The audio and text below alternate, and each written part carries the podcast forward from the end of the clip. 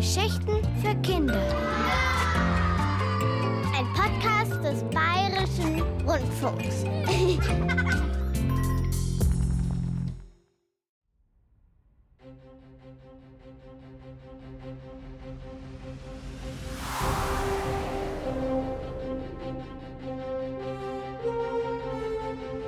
Müh und die Weltraumpiraten. Zweiter Teil. Eine Geschichte von C. Neudert.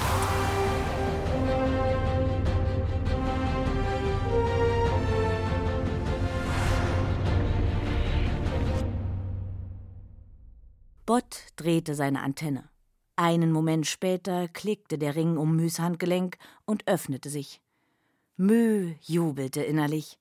Sie zog den Ring ab und schob ihn unter eine Kiste. Schnell sah sie zur Hütte der Piraten. Sie lärmten und krakelten drinnen. Draußen war keiner zu sehen.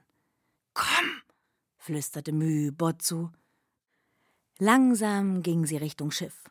Als der Schiffsrumpf die Sicht auf die Hütte versperrte, wollte Müh losrennen, doch jemand stürzte sich auf sie und riss sie zu Boden. Der Prinz.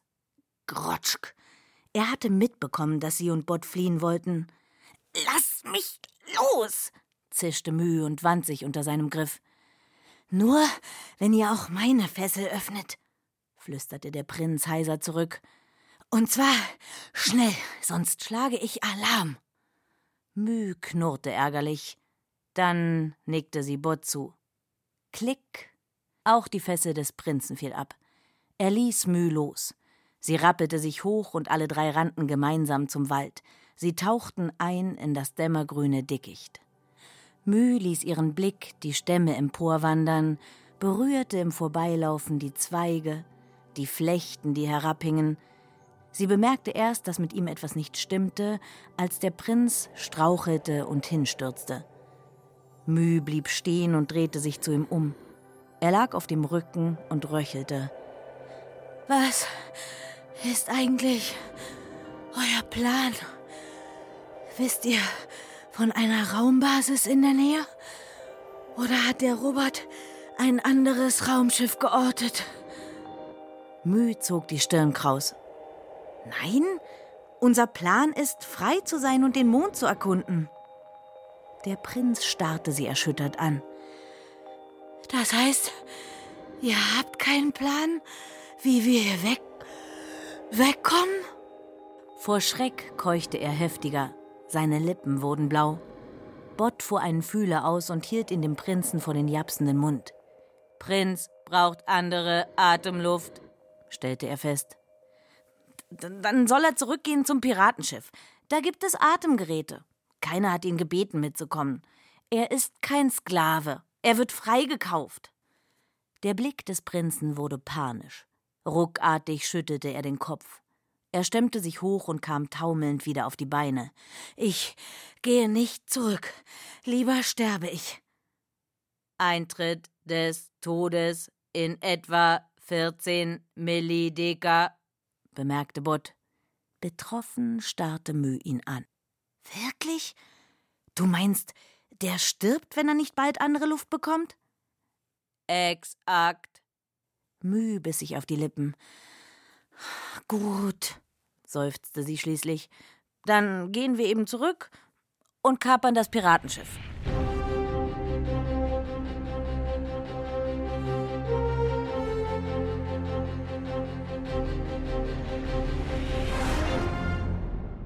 Am Landeplatz schien alles wie zuvor.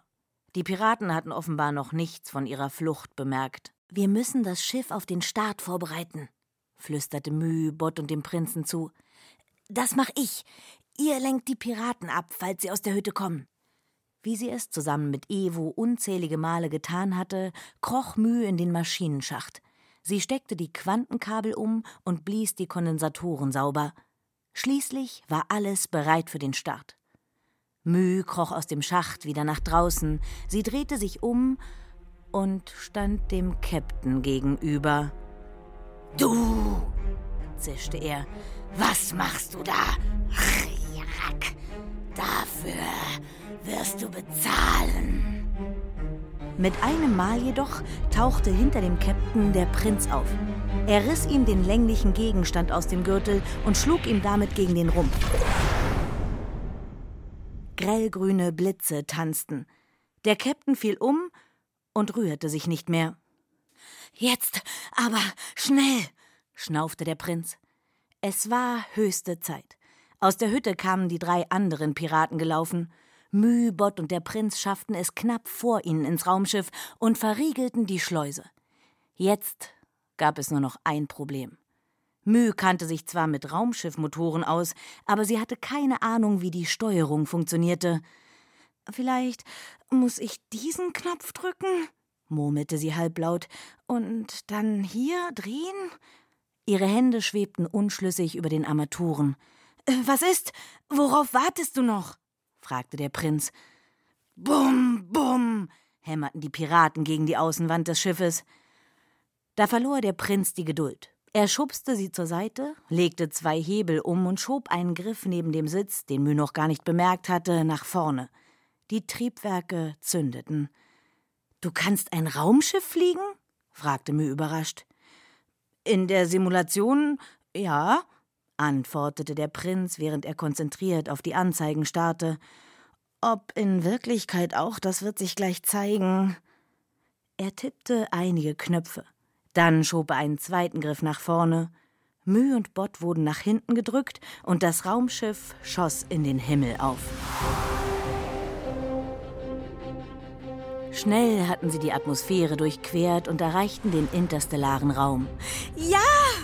Uah! Müh jubelte und hopste durchs Cockpit.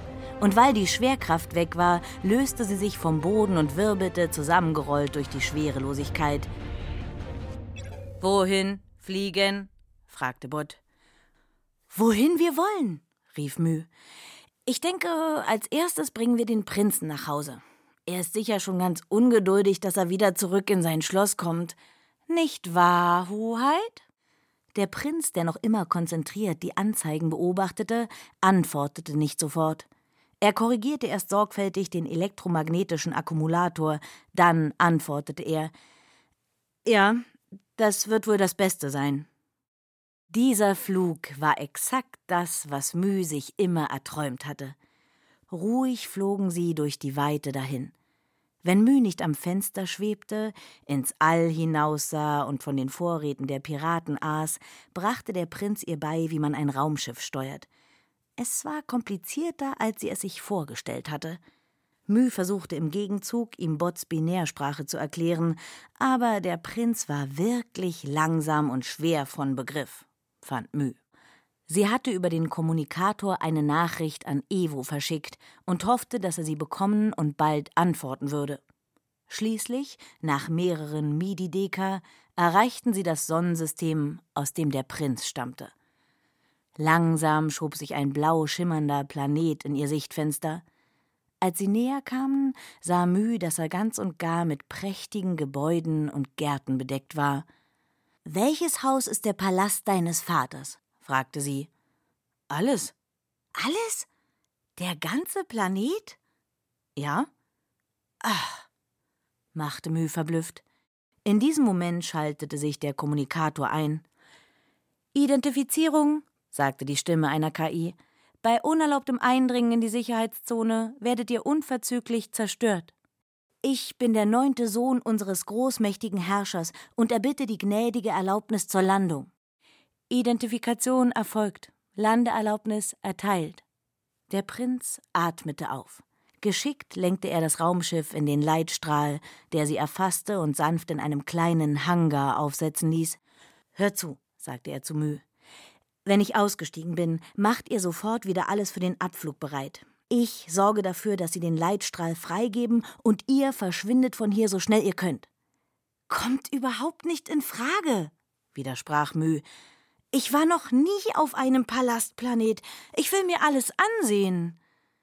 Der Prinz sah sie erschrocken an. Das ist keine gute Idee, Mü. Mein Vater ist kein besonders gütiger König, weißt du? Ach, du willst uns doch bloß um die Belohnung bringen, rief Mü. Belohnung? fragte der Prinz verblüfft. Was für eine Belohnung? Na, dafür, dass wir dich gesund und in einem Stück zurückgebracht haben. Der Prinz biss die Zähne aufeinander. Müh, mein Vater wird nie auch nur das kleinste bisschen Belohnung für mich zahlen, weder an dich noch an sonst irgendjemanden. Ich fliege nicht gleich wieder weg, sagte Müh bestimmt.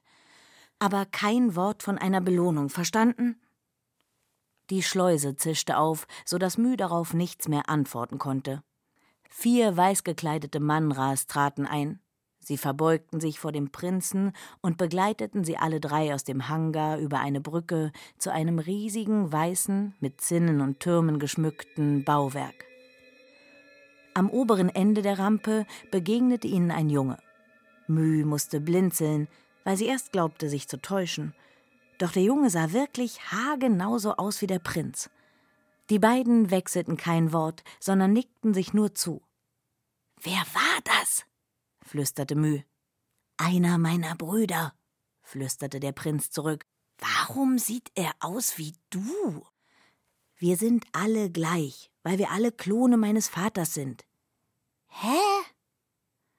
Klone, erklärte Bott. Körperzellen identisch. Zwillinge, Drillinge, Vierlinge. Hast du noch mehr Brüder? fragte Müh, während sich eine hohe Tür langsam vor ihnen öffnete. 32. Der beste von uns wird einmal der Nachfolger meines Vaters. Ah. Müh hätte gern noch mehr gefragt, doch nun betraten sie einen großen Saal. Es musste wohl so eine Art Thronsaal sein. Der König saß an seinem Ende, erhöht auf einem Sessel. Der Prinz kniete sich vor dem König nieder und legte ihm seinen Degen zu Füßen. Mein Sohn, sagte der König, wir erwarten dich schon seit längerem. Was hat dich aufgehalten? Mein Vater, antwortete der Prinz, verzeiht, ich wurde von Piraten entführt, konnte ihnen aber entkommen. Meine Freundin Mü, er zeigte auf sie, hat mir geholfen. Mü, wiederholte der König und sah sie an. Woher stammst du? 8D7H, antwortete Mü bereitwillig. Er beugte sich zu einem seiner Berater. Mü merkte, dass Bott plötzlich unruhig wurde. Seine Antennen drehten sich zuckend. Unauffällig, Stück für Stück, schwebte er rückwärts. Der König hatte offensichtlich genug gehört und sah wieder den Prinzen an. Dir scheint viel an deiner Begleiterin zu liegen, sagte er, da du sie Freundin nennst. Der Prinz zögerte. Müh sah, dass sein Gesicht plötzlich schweißnass war. Nun ja, murmelte er. Müh runzelte die Stirn. Was passierte hier gerade? Auf 8D7H gab es tatsächlich eine Müh, sagte der König. Sie schloss sich den Piraten an und hat bei deiner Entführung mitgewirkt, mein Sohn. Aber nein, rief Müh überrascht. Willst du sie weiter Freundin nennen? fuhr der König unbeirrt an seinen Sohn gerichtet fort. Der Prinz musterte Müh. Sein Blick war plötzlich ausdruckslos. Sicher nicht, Vater. Der König lächelte. Dann erlaubst du, dass ich sie entfernen lasse. Natürlich. Der König nickte den Mannras zu. Sie traten vor und packten Mühe rechts und links am Arm und zerrten sie auf die Beine. Werft sie in den Kerker. Was? schrie Müh. Das könnt ihr nicht machen! Die Manras fingen an, sie nach draußen zu schleppen.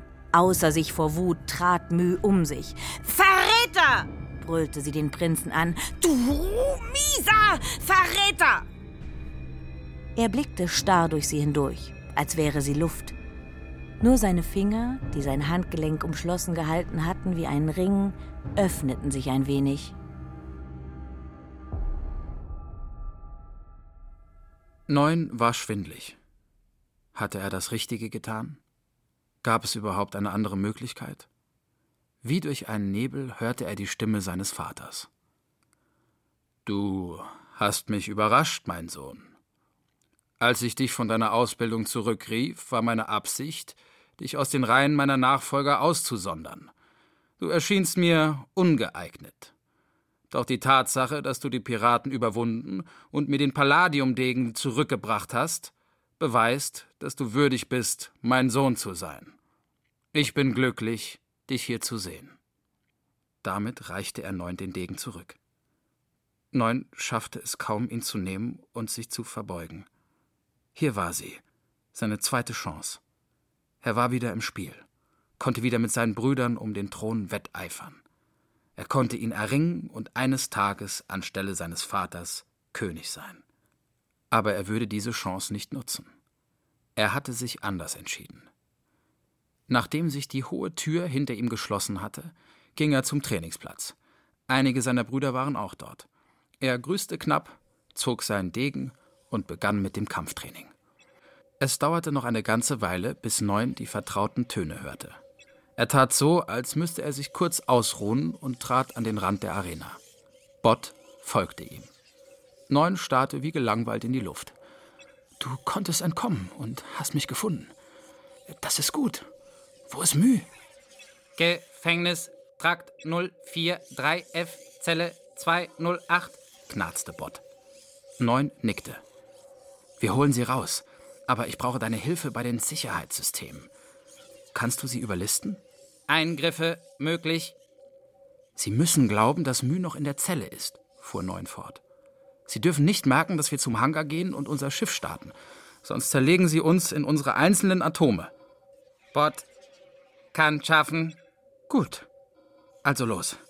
Neun steckte den Degen weg und schlenderte so beiläufig wie möglich davon. Schließlich waren sie an Müs Zelle angelangt. Bott entriegelte die Zelle. Mü hob den Kopf und starrte sie beide an. Grotsch, ich war mir nicht sicher, ob du kommst. Ich dachte für eine Weile wirklich, dass du mich verraten hast. Neun lächelte. Zumindest hast du es wenigstens für möglich gehalten, dass ich dich raushole. Der Weg zum Schiff, nun zu dritt, verlief reibungslos. Als sie den Hangar betraten, begann Neuns Herz zu klopfen. Wenn sie es schafften, wenn sie es wirklich schafften. Er erlaubte sich nicht weiter zu denken. Noch war es nicht so weit. Mü öffnete die Schleuse des Raumschiffs. Sie kletterten hinein. Neun schaltete das Steuerpult an, legte die Entriegelungshebel um und wusste, dass alles verloren war. Der Leitstrahl, der das Raumschiff auf dem Hangar festhielt, war noch eingeschaltet. Sie konnten nicht weg.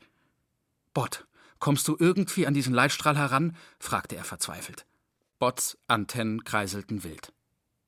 Bot negativ, Leitstrahl mechanisch gesichert. Neun ließ seinen Blick durch den Hangar schweifen. Da, der Kasten neben dem Tor musste es sein. Von dort ging der Leitstrahl aus. Er atmete tief durch. Ich deaktiviere ihn. Neun fixierte Müh und deutete auf die Anzeige.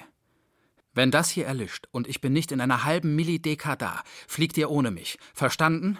Müh zog die Augenbrauen hoch. Klingt verlockend sagte sie. Neun lief los. Er durchquerte den Hangar und stand bald vor dem Kasten. Er hatte eine längliche Öffnung, aus der es grün leuchtete, aber kein Schalter oder Hebel. Grotschk, murmelte er. Wut stieg in ihm hoch. Dieses Ding war alles, das noch zwischen ihm und der Freiheit stand. Er riss den Palladiumdegen aus dem Gürtel, packte ihn mit beiden Händen und stieß ihn quer in die Öffnung. Schmerz schoss sein Arm hoch. In dem Kasten knackte es. Das grüne Licht erlosch. Neun ließ den Degen stecken und hastete zurück zum Schiff. Jeden Moment erwartete er, dass Soldaten seines Vaters in den Hangar stürmten oder, noch schlimmer, dass das Schiff ohne ihn abhob. Endlich erreichte er es. Die Schleuse schloss sich hinter Neun. Mühe legte den Startgriff nach vorne. Sie stiegen auf. Wenn sie uns jetzt nur nicht im letzten Moment noch fangen, murmelte Neun. Alle Daten korrekt, sagte Bott.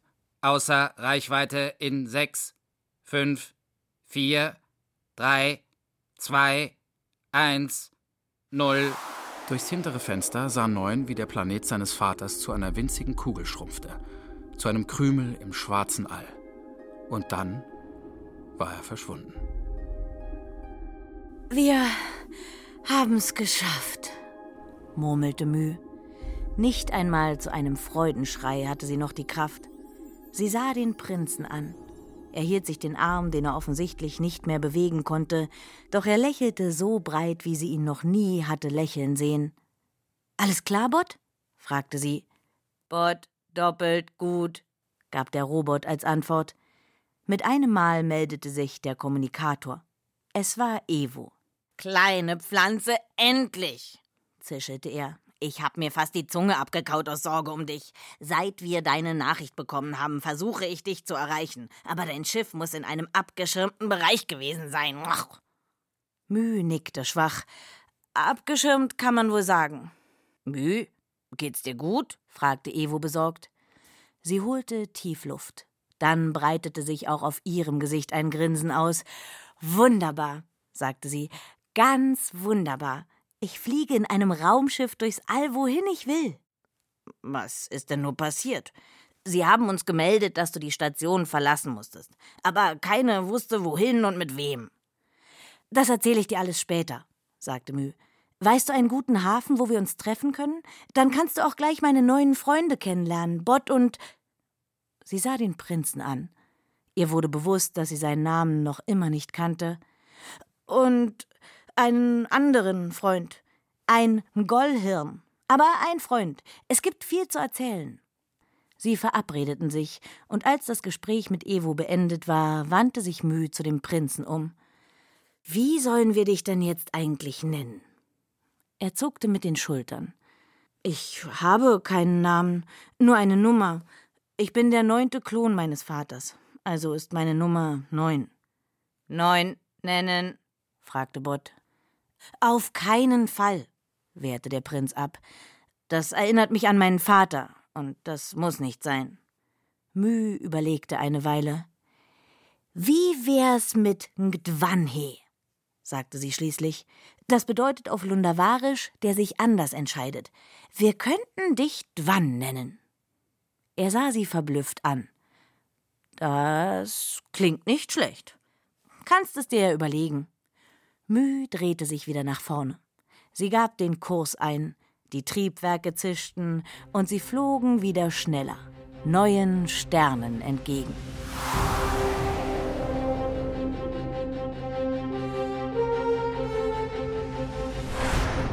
Das war Mü und die Weltraumpiraten von C. Neudert. Mit Katja Hirsch und Max Wagner. Technik und Sounddesign Michael Krogmann, Regie die Autorin, Regieassistenz Ulrike Weigel, Redaktion Kai Frohner.